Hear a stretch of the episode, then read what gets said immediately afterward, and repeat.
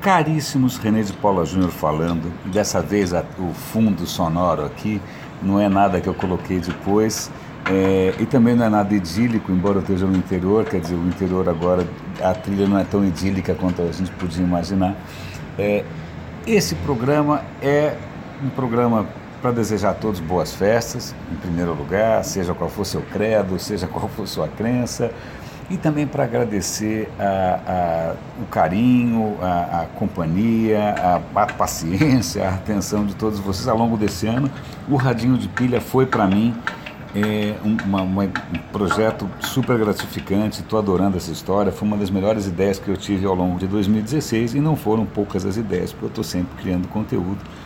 Então, eu tenho algumas noticiazinhas para compartilhar hoje. Uma delas saiu no Estadão, no link que é o, o Spotify que eu uso, pagando, inclusive pago lá o plano família, etc e tal, ele mudou os termos de serviço de uma maneira bastante estranha. Eu até tirei umas fotos de tela, entrem lá agora para vocês verem.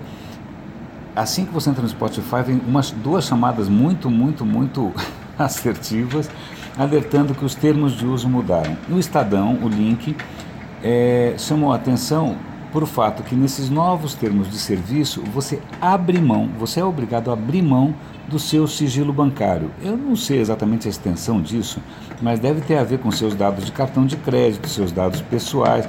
O Spotify está querendo compartilhar isso forçosamente, obrigatoriamente, com outros serviços também.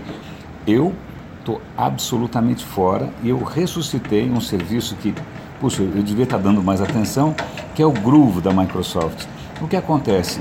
Antes de ter esse serviço de streaming, eu tinha uma biblioteca, como muita gente tem, de milhares de MP3, CDs que eu tinha, que eu peguei, fui, né, fui, fui ripando os meus CDs, fui ripando as coisas que, né, fui comprando muita coisa também. Então eu tinha milhares de coisas, ainda tenho armazenadas na minha máquina. Quando eu vou para o Spotify da vida, isso tudo sumiu, não vale mais nada. Mas o bom do Groove da Microsoft é que quando eu me conecto na app do Groove, ele tem acesso justamente às músicas que eu acumulei durante tantos anos. Então ele replica aquilo que eu, né, de uma certa maneira, construí né, para mim mesmo.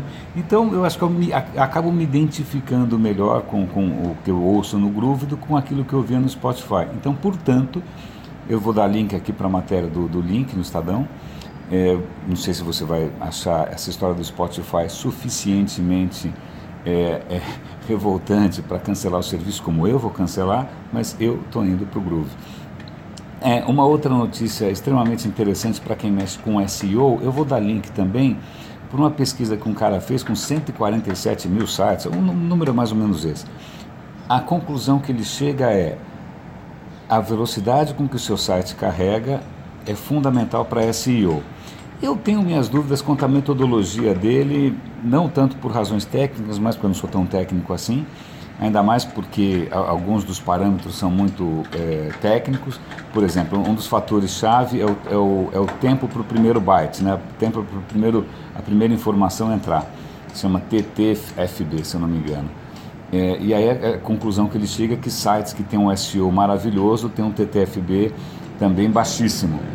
É, eu não consigo separar da ideia de que provavelmente o cara que tem um SEO maravilhoso é um site com muita grana, inclusive para investir em bons desenvolvedores, e que por acaso o TTFB é baixo. Mas não sei. De qualquer maneira, fica a dica.